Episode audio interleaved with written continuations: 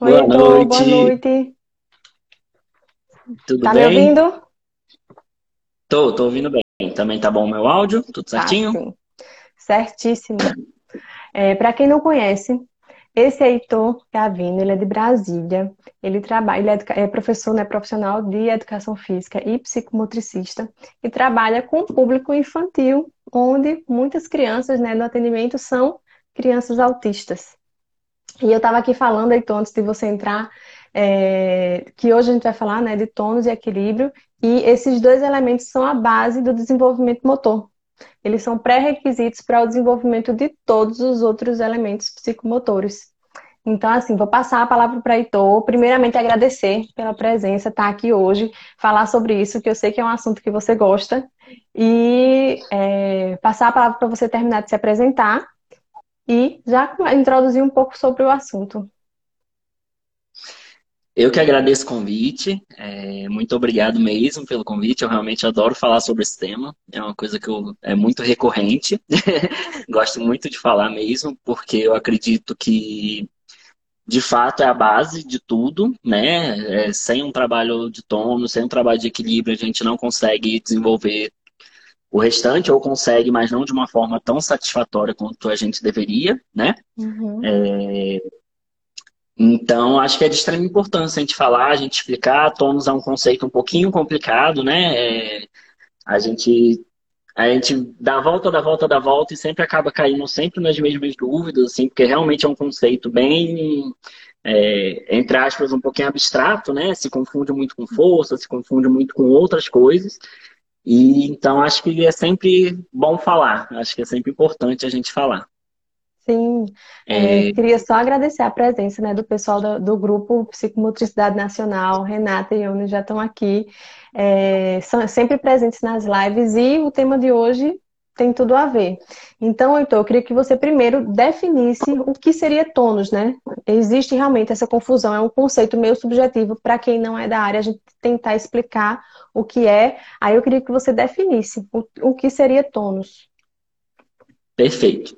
Bom, a definição de tônus é oficial, né, vamos dizer assim, é que é a tensão existente no músculo mesmo quando o nosso corpo está em repouso, né? Então, mesmo quando a gente está em completo repouso, nossa musculatura mantém uma certa tensão e é isso que a gente chama de tônus, né? É, o que, que é mais fácil de explicar? Como eu gosto de explicar, né?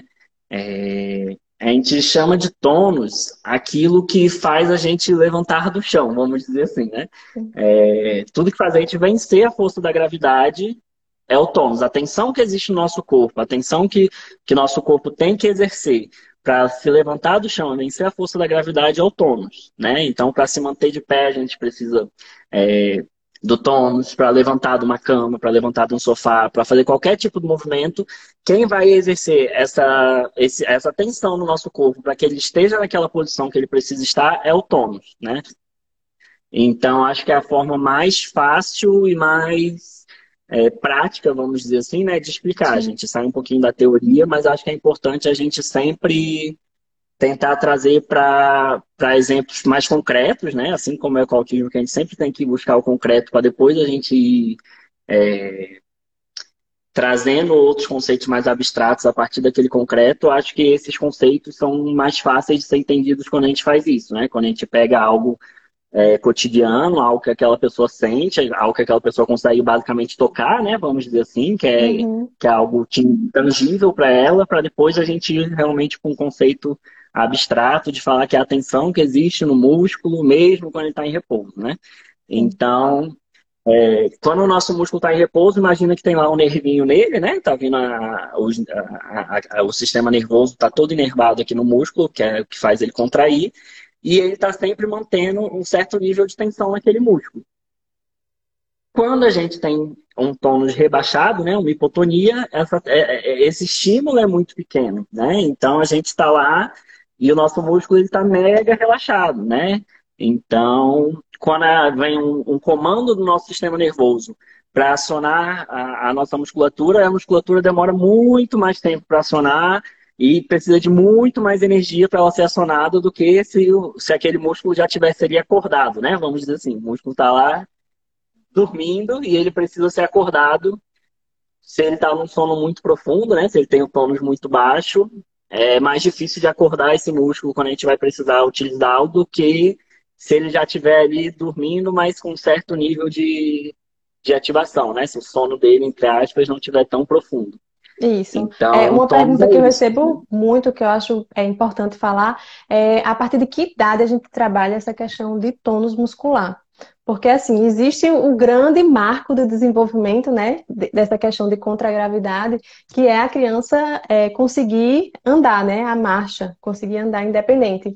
Então, é, essa questão do tônus, só para você falar um pouquinho também, que é trabalhado desde bebês, a primeira coisa que a isso. criança faz é o controle da cabeça contra a gravidade, uhum. e isso desde vai... Que nasce, né? Isso, Fala um pouquinho assim, porque é, muita gente me pergunta é, a partir de que idade a gente pode trabalhar tônus como se fosse uma coisa bem direcionada para alguma idade específica, e na verdade é desde Sim, que na a verdade, criança. Tônus é para todas as idades, né? Isso. Principalmente, a gente, o tônus, na verdade, é algo que acontece ali, é um processo né, que se estabelece até um ano de idade, né? Ou até os 15 meses ali, dependendo, que é quando a criança começa a andar, né? Então, a gente, o ideal é que a criança tenha um tono já, uma regulação tônica é, é, adequada, vamos dizer assim, uhum. até esse um ano de idade, até os 15 meses, até os 18 meses ali, né? Então, tônus a gente trabalha desde que nasce, né? A criança que está lá ela é botada de bruxo para vencer a gravidade com o pescoço e olhar, ela vai precisar do tônus. Isso é um estímulo para tônus, né? Para tonicidade. A criança, quando começa a engatinhar, que ela precisa levantar o quadril do chão, ela vai estar tá ali sendo estimulada, né? O que a gente está estimulando ali é o tônus. Ela está vencendo a força da gravidade para ir se levantando do chão, para sentar a mesma coisa. Então, tônus é desde que nasce, né? Basicamente, desde que nasce, a gente está fazendo esse estímulo tônico. tônico. É, o que acontece também, muitas vezes me perguntam, é, ah, mas meu filho já tem 13 anos. Se está com, com um tônus muito baixo, vamos trabalhar com 13 anos, com 20 anos, com 25 anos. Óbvio que existem janelas ótimas de desenvolvimento, isso todo mundo sabe, as podas neurais, todo mundo fala muito disso, mas a neuroplasticidade está aí para mostrar que até né, idoso consegue aprender, consegue traçar novos caminhos, né? É, Sim. É, neuro, neuronais é, para alcançar um, um, uma nova aquisição. Então a gente pode trabalhar sempre. Obviamente, existe o seu período ótimo, quanto mais novo a gente começar a estimular, melhor. Mas é, é importante pensar que a gente pode sempre estar trabalhando, e em alguns casos a gente vai ter que sempre estar trabalhando, né? Na verdade. É, Sim. E, e isso, é... essa questão do tônus, né, de todos esses marcos que você falou, né, de engatinhar, de levantar a cabeça, isso já serve. Quando a criança tem atrasos nesses marcos, então assim, já deve ficar de orelha em pé. Observar se a criança Sim. tem esse realmente tem uma hipotonia, porque esses atrasos eles são acumulativos, no sentido de que uma criança que não senta, dificilmente não senta sem apoio né, é, na idade esperada, então a marcha também não vai acontecer na idade esperada. Então, essa questão Perfeito. da hipotonia em bebês é muito importante ser observada. Na verdade, na primeira infância, de uma maneira geral, porque às vezes a criança ela atinge os marcos do desenvolvimento, só que assim, até humano, né? Aí andou no tempo certo, engatinhou, mas quando ela vai ficando maiorzinha, ela tem, apresenta dificuldade, outros tipos de dificuldade, como equilíbrio, como lateralidade, é, noção corporal. Então, assim, eu nem vou falar desses outros elementos hoje, mas eu acredito que é importante a gente falar, assim, que essa questão do tônus nessa, na, no bebê, né, na primeira infância, ele vai influenciar em todos os outros. Perfeito, é, é. O tônus está ali na base, né? Se a gente for. É, perfeito. Se a gente for para a base psicomotora, né? Para a pirâmide psicomotora, a base é o tônus, né? E a gente pensa numa pirâmide, então pensa, ah, tá lá o tônus é, na base, depois vem equilíbrio, lateralidade, noção do corpo, enfim, todas as outras, é, os outros elementos psicomotores, mas a gente tem que pensar que eles se interrelacionam, né? Não é que o tônus só se relaciona com quem está ali com equilíbrio, né? Todas, todos esses elementos psicomotores se interrelacionam e se, são interdependentes entre eles, né? Então, uma dificuldade no tônus, uma dificuldade no equilíbrio, de fato vai acarretar dificuldade de planejamento motor, na apraxia global, na apraxia fina, que é tão desejada, né? Então, é, não se dá tanta importância, não se fala tanto, não assim no nosso meio, no meio da psicomotricidade se fala muito, mas é, quando a gente pensa no público geral, pessoas que lidam com a infância, se pensa muito pouco nisso, né? Então, é, acho super relevante a gente estar tá sempre reforçando a importância né, da questão tônica e do equilíbrio também. Fora todas as questões que envolvem o tônus, né? Envolve questão emocional e tudo mais que a gente sabe, mas vamos, acho que hoje a gente, se for entrar nisso, vai. vai render. Vai muito longe. E outra coisa, é. você falou da hipotonia, eu queria que você falasse também da hipertonia, porque às vezes, né, a criança apresenta hipertonia, inclusive uhum. você falou sobre isso essa semana. Foi, essa semana teve post sobre isso. É, a gente fala muito da hipotonia, muito comum, né? A hipotonia ela pode ser algo congênito, algo que vem desde o nascimento da criança, como é o caso de algumas síndromes, síndrome de Down, mas ela também pode ser algo adquirido, né? É, às vezes falta de estímulo, às vezes é, prematuridade é uma das questões que são fatores de risco para a hipotonia. E a gente pode, e pode acontecer o outro extremo também, né? Que também da mesma forma, que é a hipertonia, quando o nosso tônus tende a estar sempre aumentado, né? Quando o nosso tônus está sempre aumentado, pensando lá no músculo dormindo, no músculo acordado, nosso músculo está sempre muito acordado. Antes de chegar o estímulo, ele já está assim, cadê, cadê? Vem estímulo. Onde que está? E o que acontece? Fadiga, né? Você nunca tem a sensação de que seu corpo está descansado, você nunca tem a sensação de que seu corpo está relaxado.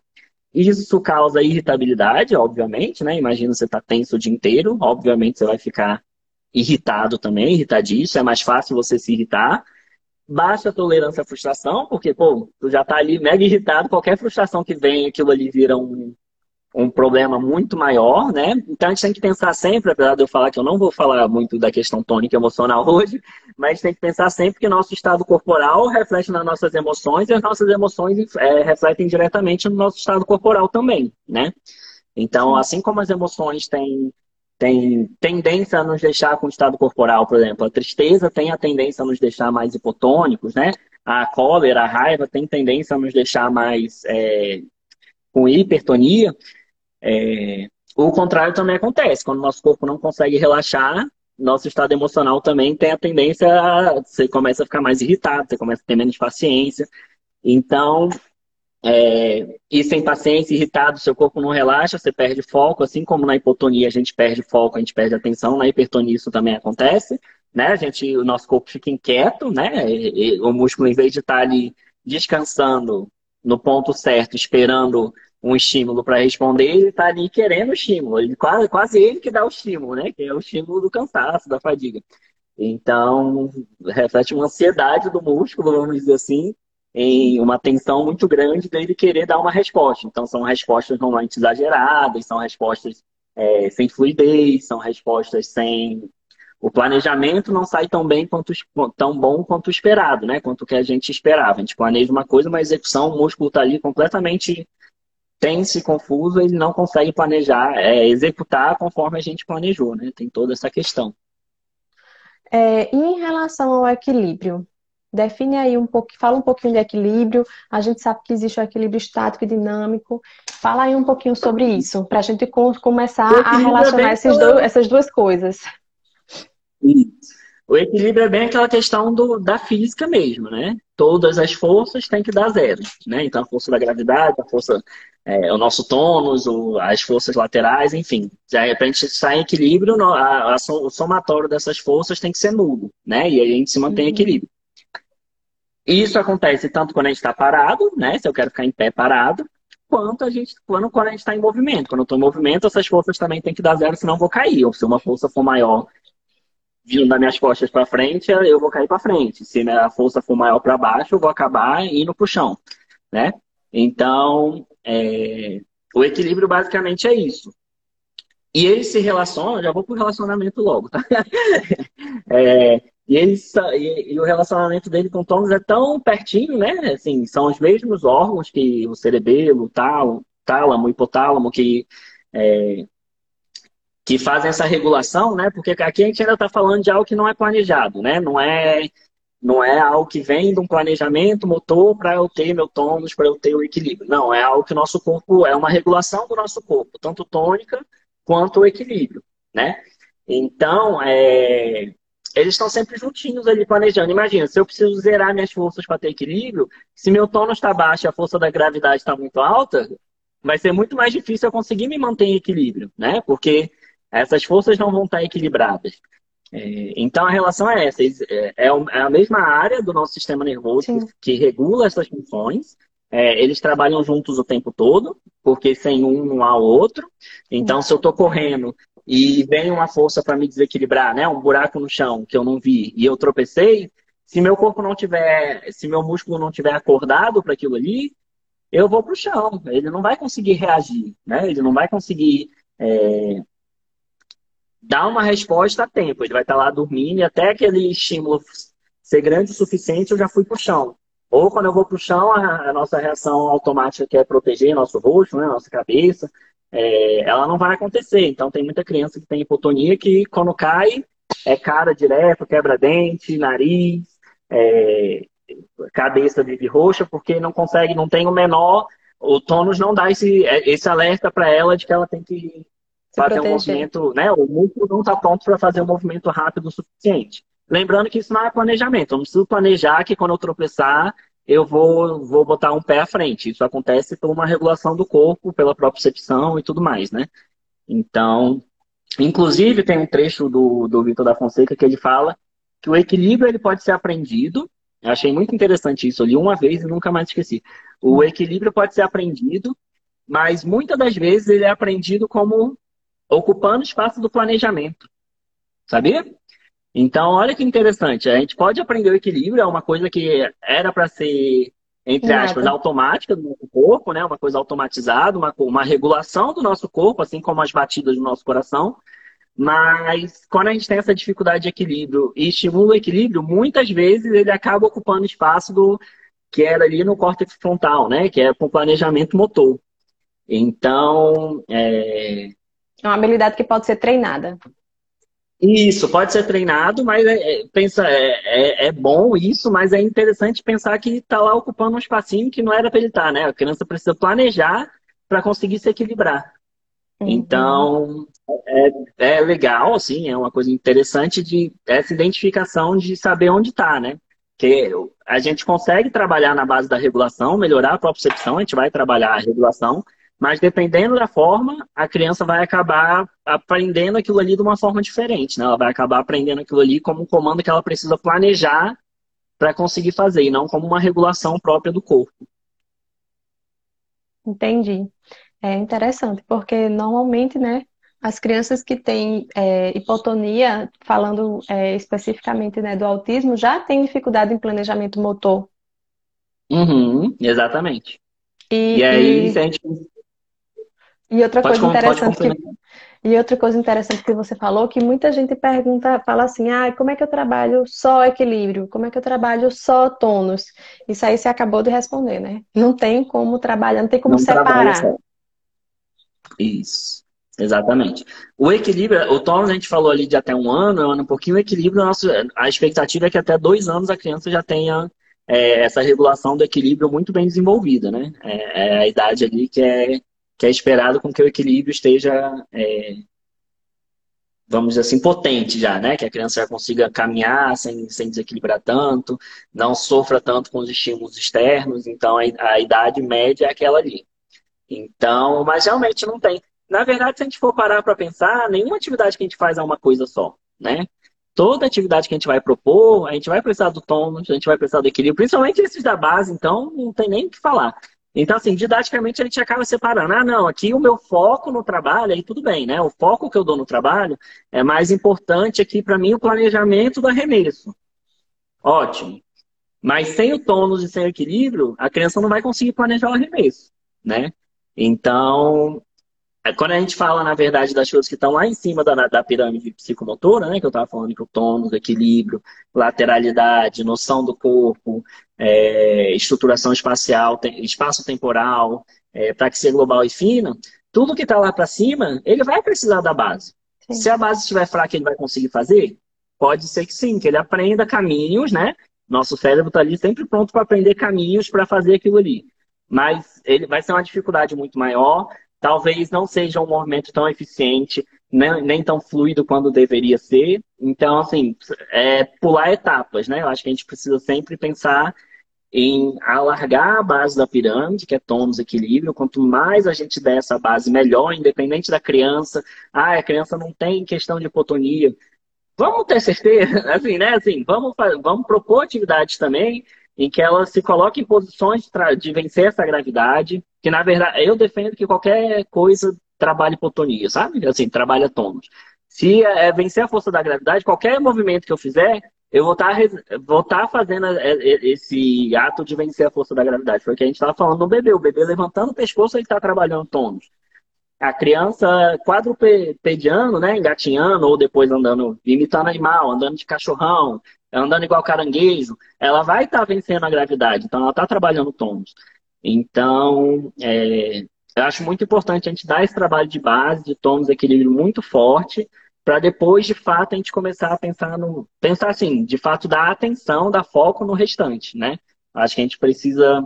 Porque muitas vezes é, o que é valorizado está lá em cima, né? É, Sim. Na, principalmente na idade escolar, então valorizado é escrever, o valorizado é a motricidade fina, mas se a gente não construir tudo isso desde lá de baixo, a gente não vai conseguir ter um resultado que poderia ser muito mais satisfatório. A criança, Sim. claro, pode aprender a escrever, pode aprender tudo da forma dela, é, criando novos caminhos, criando novas formas. Mas se a gente fizer esse trabalho desde a base, é, eu acredito que isso flua de uma forma muito mais tranquila, sem dificuldade, sem, sem tantos obstáculos para a criança. Sim, é, só para esclarecer, é, essa questão da pirâmide que você já falou algumas vezes é baseada na neurociência. Então, tipo assim, é, esses elementos que são que formam a base do tônus e equilíbrio que você falou, é o cerebelo, a medula, é, um, é como se fosse o desenvolvimento né, é, motor e cerebral acontece da base até aqui o córtex. Então, ele acompanha esse sentido do movimento. Então, é como se é, a base fosse aqui atrás, né, o, o tônus e o equilíbrio tivesse lá no cerebelo. Aí, segunda unidade funcional, né, daí já vai para a neurociência, que é noção corporal, espaço-temporal e lateralidade. E, por último, que é o córtex, que é o, a motricidade amplifina. Então, tipo, é uhum. é como se você estivesse estimulando uma área do cérebro onde a criança ainda não está pronta para aquele tipo de estímulo. Então, uma criança que tem dificuldade de segurar o lápis, ela. A primeira coisa que você tem que observar é o tônus dela, do corpo dela. Porque eu escuto muito isso aqui. É, é o meu filho tem hipotonia na mão. Então, tipo, a criança não tem hipotonia na mão. Se a criança tá com, com, não consegue segurar o lápis, com certeza essa hipotonia não é só na mão. Então, esse tônus, de uma maneira geral, ele deve ser observado. Não é, é, necessariamente só na mão, só no braço. Quando a gente fala de, de caminhar, né, de, de, de, trabalhar o tônus através de, de, desses movimentos que você citou, não é só de perna. A gente tem que trabalhar tônus de abdômen, tronco, de braços. Então, é, tá tudo interligado. E, o, como você falou também, né? A gente não pode é pular etapas. Uhum. E assim, é, a gente fala muito, é, realmente a maior demanda sempre é, é a demanda de, de membros superiores, né? Por, por causa da escrita, inclusive. Mas a gente vai ver a criança tá assim, ó, sentada para escrever, né? Você nem vê a criança, a criança tá escorregada lá para baixo, é. porque o Thomas, o tronco, não. Ela não consegue nem não, se sentar, tá nem se manter né? sentada. Tem, não dá suporte ao movimento que ela precisa. Para ela conseguir fazer o movimento do, do membro superior, ela precisa do suporte do corpo dela todo. E o Thomas não tá ali dando aquele suporte. Então, realmente é um pouquinho de é um pouquinho complicado é, porque vem essa demanda da escola muito cedo, cada vez mais cedo, né, Yane? É, graças a Deus tem umas escolas que ganham alguma força com, com, práticas diferentes, mas é uma coisa que vem da escola desde cedo, cada vez mais cedo, crianças tendo que fazer letrinha, tem que aprender não sei o quê. É, quando deveriam estar explorando mais o corpo, né, na, na educação infantil, para depois, de fato, a gente começar a, a pensar né, nesse refinamento da habilidade, né? Mas, enfim, é outro tema também para outra live. É, é e outra de... coisa também, crianças que têm hipotonia, é, crianças que têm o tônus né, rebaixado, tônus de equilíbrio, é, provavelmente tem uhum. déficit, tem dificuldade de manter a atenção. Porque a atenção uhum, também está nessa área do cérebro. Então, quando a gente estimula os uhum. tônus da criança, quando a gente é, é, trabalha esses movimentos de força, de equilíbrio, a gente também está melhorando a atenção da criança. Então, muitas vezes a é criança está é lá desatenta e ninguém sabe por, e fica chamando a atenção da criança, às vezes usando reforçador, e não uhum. olha a criança como um todo. Uhum. É isso mesmo, né? A atenção está ali nesse, nessa primeira unidade funcional, né? Que tem essa função de filtrar também os estímulos que a gente recebe, né? Porque para a gente dar atenção para alguma coisa, eu preciso dar atenção aqui e esquecer todo o resto, né? Não basta só dar atenção para uma coisa. Eu preciso focar a atenção em, em, a minha atenção em uma coisa, no, no fato aqui na minha fala, aqui no celular, e esquecer todo o restante. Se eu não fizer isso, é, não serve de nada, eu não vou ter atenção, né? Eu vou estar falando aqui, de repente eu vou olhar a pessoa que está passando ali na rua, de repente eu tenho um barulhinho lá atrás, esse barulhinho vai vir como um eco enorme. Então, essa, essa unidade funcional, né, do tônus de equilíbrio, além de tudo, eles ainda têm essa função também, né? Eles têm a função de filtrar esse estímulo que chega né, é, ao sistema nervoso de, for de forma que a gente consiga é, dar atenção ao que a gente precisa e que os outros estímulos que estão chegando sejam menores, né? Ele consegue fazer essa filtragem, essa, é, essa, sele essa seleção do que de fato é importante na hora e do que, que não, tá, não é tão importante assim. Isso. Isso é fisiologia. Isso aí é fisiologia. É, e outra coisa, e quem tá, os pais que estão aqui assistindo, né? Assim, tem profissionais aqui, mas também tem bastante pais é, que estão assistindo, tipo, ah, eu quero fazer alguma coisa pelo meu filho em casa. E aí, o que é que eu faço para poder é, melhorar esse tônus e esse equilíbrio? Porque assim, o tônus e o equilíbrio ele é tão importante na autonomia da criança. É, não tem como a criança colocar uma roupa, é, tomar um banho, se ela não tiver o tônus e equilíbrio, fazer essas transferências de um, do pé, né, de tirar um pé né, do chão e segurar com o outro. Então, quem está em casa assistindo, como é que pode trabalhar isso? Bom, então eu já dei um, um spoiler antes, né? Que é movimento. A minha opinião, tá? É, tem gente que vai falar, ah, melhor esse movimento tal, aquele movimento Y. Mas pensando em fazer em casa, como fazer em casa, na minha opinião, vamos colocar essa, esse corpo em movimento, né? E aí você pensa, se eu tenho que vencer a força da gravidade, que formas eu posso fazer isso que deixe mais difícil esse movimento, essa, essa resistência fique maior, né? Então, eu vou propor movimentos em pé, eu vou propor movimentos é, deitado também, vou propor, propor, movimentos em quadrupedia, que é. Gente, quadrupedia é basicamente imitar, os animais, tá? Então, por exemplo, andar de cachorrão, você vai andar com a mãozinha e o pé no chão. Levanta o bumbum lá no alto, tira o joelho do chão, vai andando para frente. É, caranguejo, você fica de barriga para cima, pezinho no chão, mão no chão, levanta o bumbum e vai andando também. Então, assim, existem várias formas. É, vários movimentos que você vai pensando que vai vencendo a, a gravidade de uma forma mais difícil, né? Vamos dizer assim. Tanto, tanto para membros superiores, membros inferiores, isso falando de uma maneira geral. É, é um pouco difícil eu ficar dando exemplo aqui falando, porque só falar fica difícil de materializar às vezes, né? É, e outra coisa importante tem... é que tem que ser como se fosse uma brincadeira, né? Não coisa tipo musculação, repetição. Sempre... Não, não, é. Pode falar. Não Movimento da hipertonia. Deixa eu posso responder aqui essa pergunta rapidinho? Pode. Que é realmente se fala muito pouco. O movimento para hipertonia é relaxação, tá? A gente vai mostrar para a criança que ela precisa abaixar aquela agitação. O é, que, que eu gosto de fazer?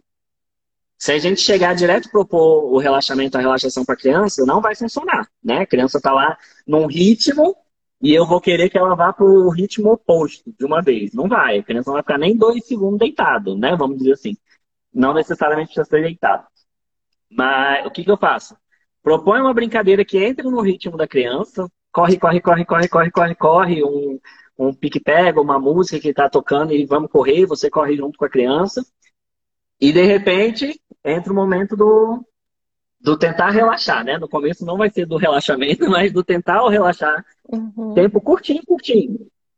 E aí, aos poucos, a gente vai aumentando isso, fazendo a criança sentir o corpo dela naquele momento de relaxamento, né? Tentando ela fazer ela perceber o corpo dela. É... Então, a gente precisa fazer isso. Importante para a hipertonia é não entrar, tentar baixar o ritmo de uma vez. Não vai conseguir, muito difícil. A gente tem que, de fato, ir. Entra no ritmo da criança, bota um ritmo ali muito acelerado. Quando percebe que a criança está começando a ficar satisfeita com aquilo ali, né? Apesar de criança recupera muito rápido, nem sempre vai estar satisfeita, né? Mas quando você perceber que é um momento que ela começa a ficar satisfeita, você vai lá. Começa com 10 segundos, que seja, 10 segundos. Tem uma música que é ótima, que é da, da Pulguinha. Não sei se vocês conhecem. Eu faço muito aqui na cama elástica que ela começa deitado, né? Estava dormindo quando algo aconteceu. E aí a criança está deitada. Tem criança que está deitada assim, né? Tipo, quero levantar, quero estar tá pulando. Mas é, é, isso é um trabalho que, de formiguinha que tem que fazendo.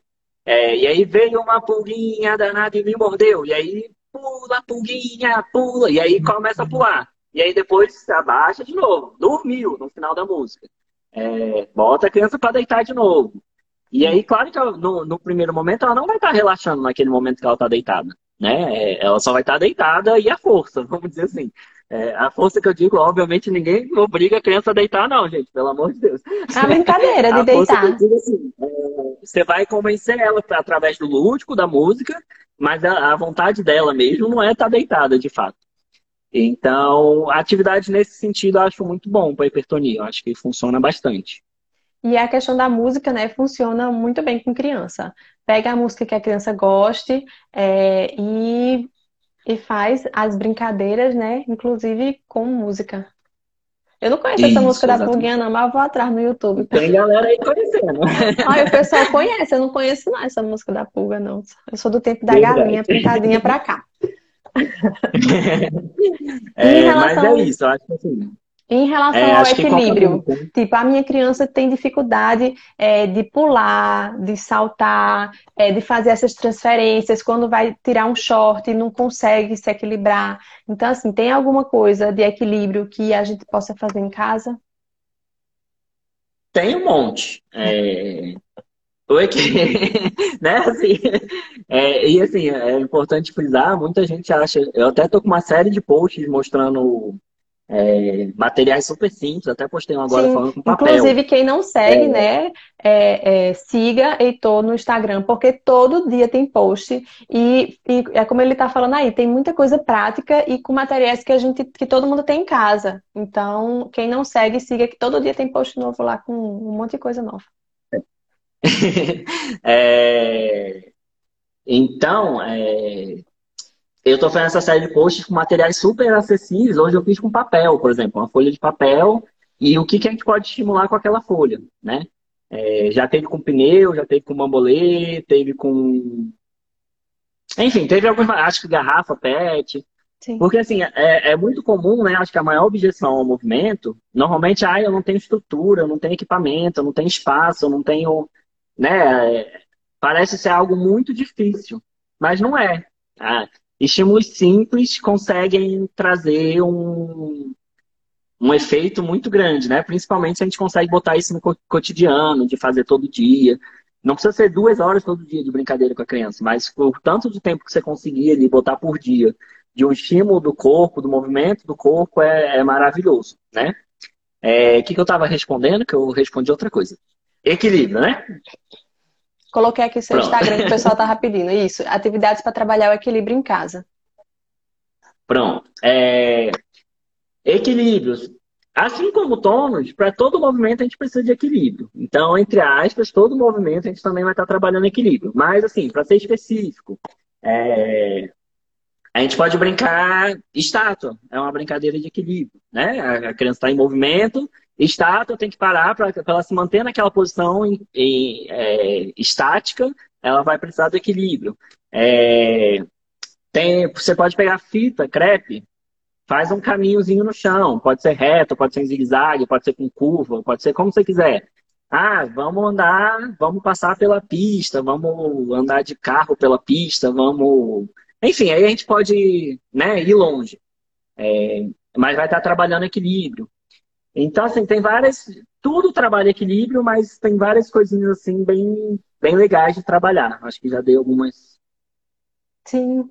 É, é, e essa questão do, do tônus, é, é difícil trabalhar eles isolados, né? Normalmente o que trabalha um, trabalha o outro. É, movimentos contra a gravidade, é, subir e descer escada, que, é, que tem essa transferência, né? Onde a criança ela fica com um pé e fica com o outro. É, Deixa eu pensar também. Porque assim, o pessoal sempre pergunta: o que é que eu faço em casa? Como é que eu estimulo em casa? Em que materiais eu tenho em casa? Então, como você falou aí, criar uma, fazer uma fita para a criança andar por cima, é, andar por cima de base instável, como colchão, é, pular em cima do colchão, enfim, esses movimentos. Tem uma mãe deixa de andar no sofá, pular no sofá também, tudo pular no sofá, pular em cima da cama. Aqui eu tenho um colchão na sala, né? Quem me segue sabe que eu tenho um colchão na sala. E foi assim que Pedro aprendeu a saltar. Foi com esse colchão. Eu tenho o maior apego com ele. Então, assim, é, é brincadeira de amarelinha também, ou se a criança já pula num pé só. Então, Perfeito. tem muita coisa que e, assim, pode dá fazer. Pra na verdade, né? Pula no pessoal, mas a gente também pode fazer os dois é, outros movimentos na amarelinha que a gente consegue ir adaptando e que vai treinando equilíbrio também. Porque se a gente fizer com os dois pés, ela vai estar primeiro com os pés juntinhos numa casinha, quando for abrir, ele vai ter uma outra base, então ele vai precisar Sim. adaptar o equilíbrio, né? Fazer essa regulação do equilíbrio. Então, também, aí você falou uma coisa aí da base. É, crianças com, com déficit de equilíbrio, né, com, com baixo tônus, eles tendem a aumentar a base de suporte.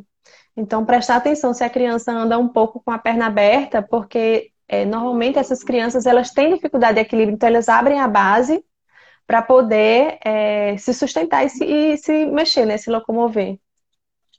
Isso é até normal, né? Quando tá aprendendo a andar. Sim. Né? Às vezes a pessoa se preocupa, ah, meu filho tá. Eu tô falando muito, eu estou bem por dentro disso que minha filha tá na fase do, do aprendendo a andar. É, a minha terceira. É, então eles tentam, né? A perna vai aberta e tal, até eles irem ganhando essa consciência, tanto tônica quanto de equilíbrio, é, é, como, é normal, assim, é, é, esperado. é até esperado. Mas ficar atento se isso não vai perdurar.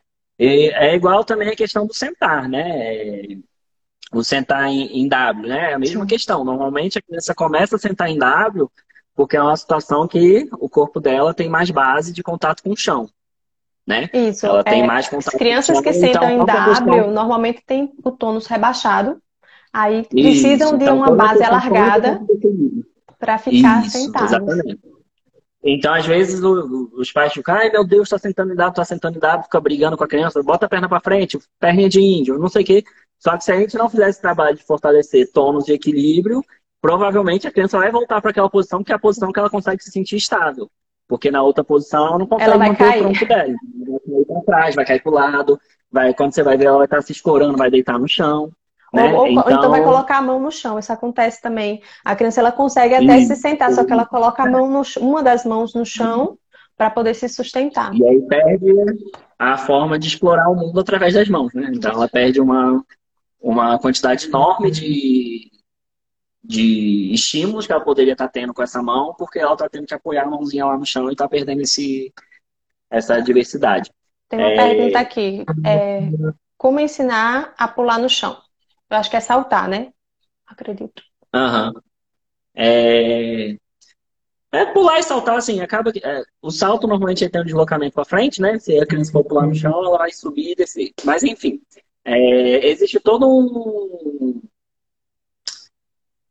um processo para isso, tônico de equilíbrio, né? Então, sem tônus de equilíbrio vai ser bem difícil a criança pular, ela vai ter muita dificuldade. Não é que ela não vai não é que ela não vá pular, mas ela pode ter muita dificuldade para aquilo, pode ser um trabalho muito difícil para ela, né? Uma, uma atividade muito desgastante. Por quê? O que, que a gente precisa fazer? Eu vou falar o passo a passo de formas de ensinar, tá? Uhum. Subir dessa escada para aumentar tônus e, e, fortalecer também, né? A gente está falando muito do tônus, mas também tem a força. O músculo precisa ter a força contrátil, né? Então, quando ele precisa contrair, ele precisa ter força também para impulsionar aquele corpo, não só o tônus. É... Então, a gente precisa fortalecer e aumentar tônus, principalmente membro superior e tronco, né? Porque sem tronco também não vai. Tem muita criança que vai, consegue flexionar o joelho, consegue sustentar, mas quando tu vê a cabeça está quase lá no chão, né? Que ela não consegue fazer as duas coisas, de flexionar o membro inferior e o tronco vai junto. Aí ela não consegue manter o tronco para fazer o um impulso para cima. É, então a gente precisa ir fortalecendo é, toda essa questão do membro superior, fazer esse trabalho de tônus que a gente está falando aqui desde o começo, de equilíbrio. É, qual é a melhor forma, qual é o jeito mais fácil de pular? Primeiro descendo, né? Então você vai colocar a criança lá em cima de um degrauzinho ou em cima de, um, de algo que não seja muito alto e vai primeiro estimular com que ela desça com os dois pés juntos, né? Para isso, ela também vai precisar de lateralidade, vai precisar um pouquinho de noção do corpo para entender que tem como ela pular de um pé só, descer de um pé só, ou ela tá pulando com os dois pés, né? Então, isso é tudo muito interligado, como a gente está falando desde o começo. Não dá muito para separar as coisas. É, mas o processo é isso, a gente fortalece. Quando a gente vê que a criança tem força já de, de membro inferior, ela tem o tônus também legal, tá? Tônus e força vamos separar. Força a gente está falando da, da questão contrátil. Ó a, o tanto de impulso que ela vai ter que fazer para realmente sair do chão. Não só vencer a gravidade, né? O uhum. tônus vai dar o suporte para aquele movimento, mas quem vai fazer o movimento é a força do músculo, certo? É... Então, é... Ai, gente, eu direto passo um ônibus aqui. Eu tô aqui bem de frente para a porta, passa um ônibus aí, minha, minha atenção Qual é? Lá, tem outra pergunta aqui relacionada, que até que idade é esperado o pular, né? Esse, esse movimento de pular. O pular é dois, três anos, né? Você pode. Você, você lembra de cabeça? Isso. O Eu pular é, é, mais ou menos isso. Anos, com dois pés. É. Com os dois pés juntos, tá? Com um pé separado é, é mais pra frente um pouquinho. Eu acho.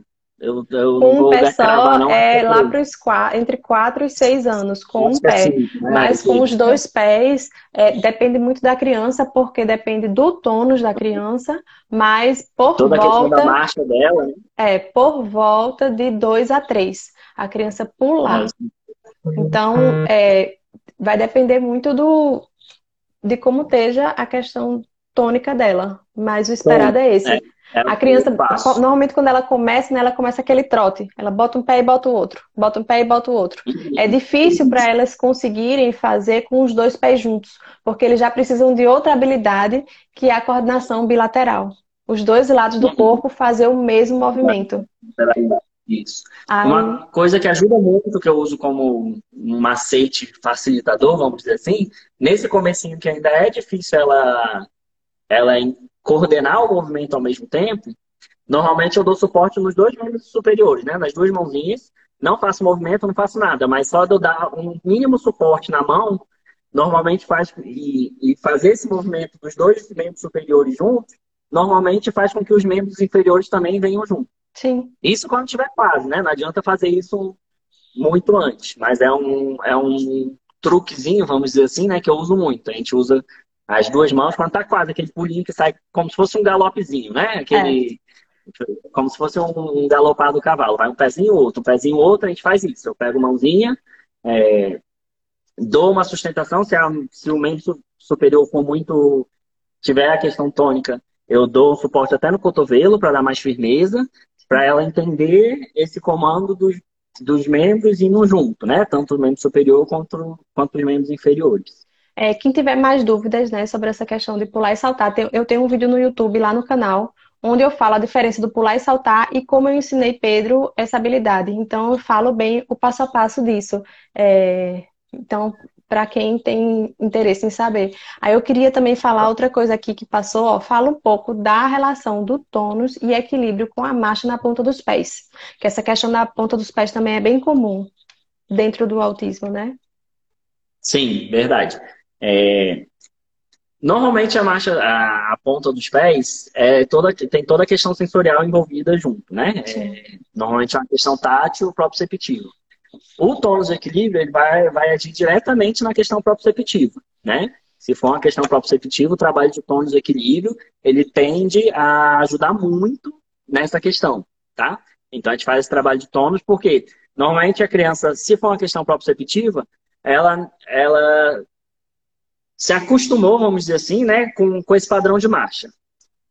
E aí ela precisa sentir, é, ter, sentir no sentido proprioceptivo, que é o corpo precisa informar para ela, né, é, informar para o sistema nervoso central melhor a posição do corpo dela. Então, muitas vezes ela usa na ponta do pé, porque ali vai ter mais pressão tátil, né? Então, a, a criança vai subir o pezinho para sentir mais a, a, a questão tátil na, na sola dos pés, quando é uma questão tátil. E quando é uma questão proprioceptiva, é uma questão de organização corporal mesmo. Muda o, eixo da gravidade, muda o centro da gravidade, e aí ela, ela se acostuma com aquele padrão de movimento, né? Então, o, o jeito que pra gente a marcha natural é, é com o pé, né? O nosso padrão de movimento é o nosso pé apoiado no chão. E quando a gente fica na ponta do pé é mega desconfortável, quando o corpo não informou muito bem a, a, aquela posição ali, e ela achou a ponta do pé como uma posição que ela tem mais é, retorno desse corpo, né? Ela consegue ter mais noção. É, ela vai adaptar aquilo ali, vai adotar aquilo ali como uma, como uma forma dela caminhar. Então, o que a gente precisa fazer? A gente precisa fazer todo um trabalho de tônus e de mudança desse centro de gravidade, né?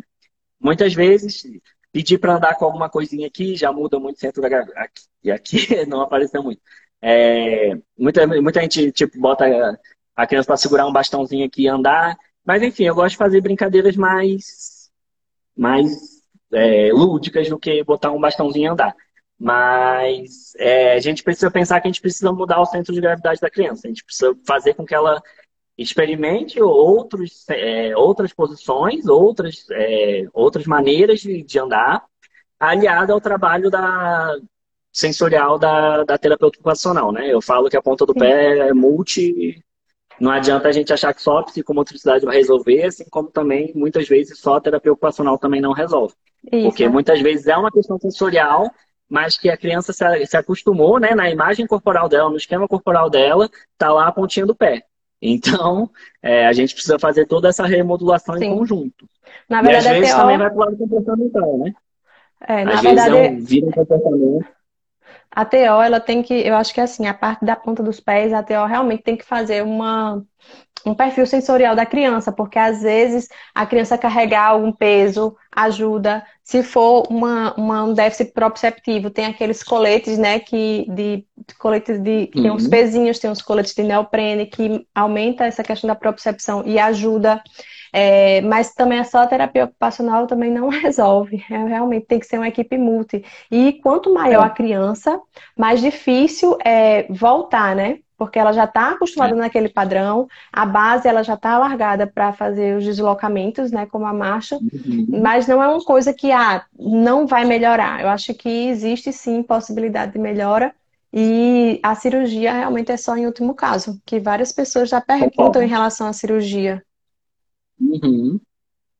É, normalmente muita gente vem já com essa questão da cirurgia e, e às vezes esse trabalho já porque a cirurgia, na verdade, ela não vai agir na causa, né? A Sim. cirurgia ela vai lá e resolve a questão mecânica, vamos dizer assim. Então, se a gente vai na, não vai na causa, pode ser que, inclusive, depois a criança retome com aquele, com aquele tipo de marcha. Qualquer... Então, e Micheline falou é aqui também, faz. a fisioterapia também é fundamental, porque crianças que têm esse Verdade. tipo de padrão são hipertônicas e elas precisam de alongamento. Quem faz essa Perfeito. parte de alongamento e reposicionamento de tornozelo, é fisioterapeuta. Perfeito. Eu não sei se Michelle é fisioterapeuta, mas ela tá certa. A fisioterapeuta também tem tá que entrar na equipe é, de crianças que é, andam na ponta dos pés. Uhum. Isso aí.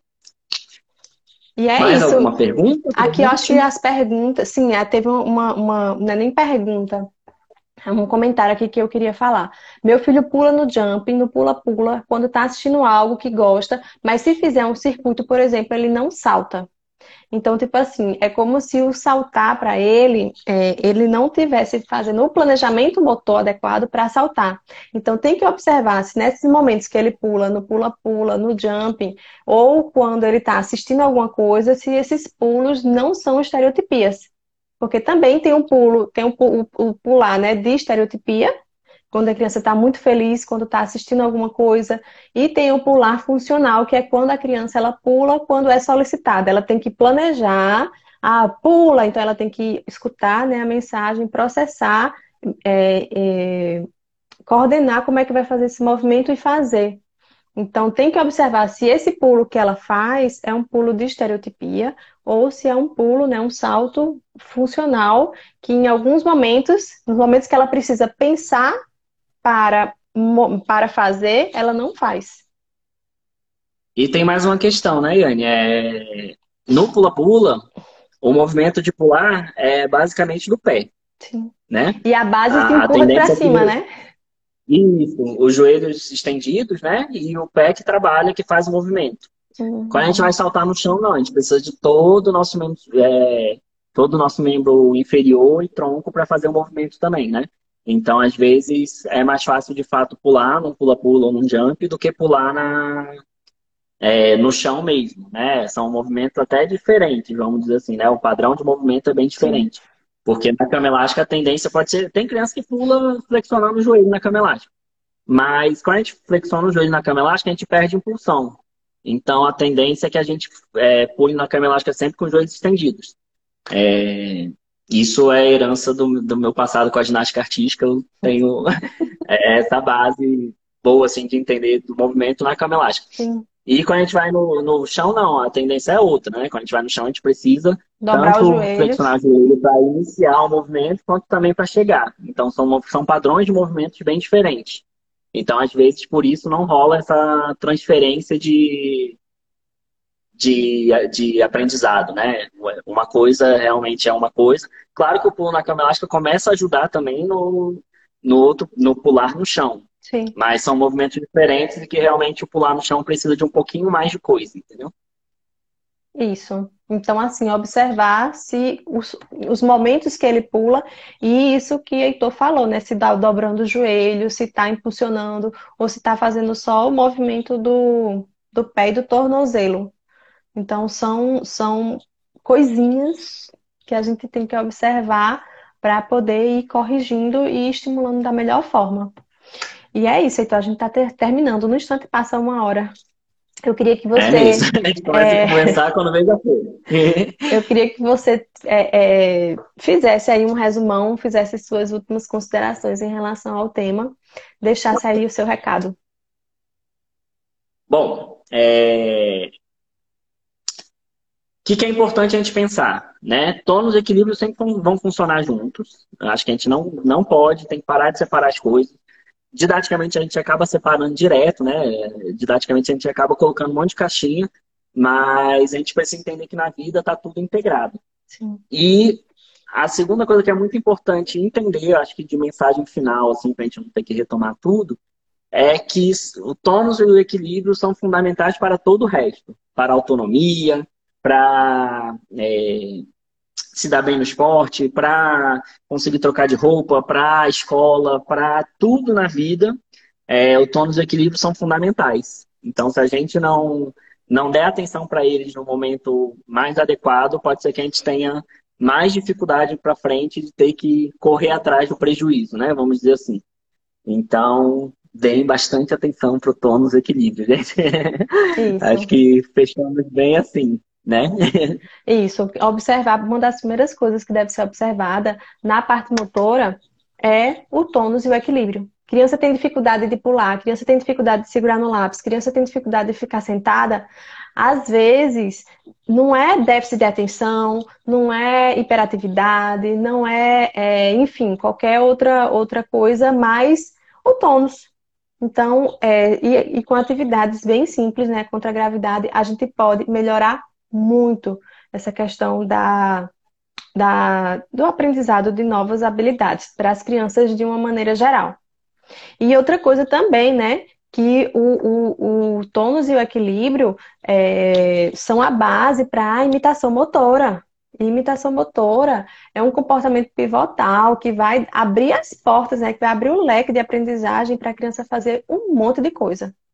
Então, é, vale a, pena investir. É pré-requisito para o jogo simbólico também, né? Que a gente tanto persegue no autismo.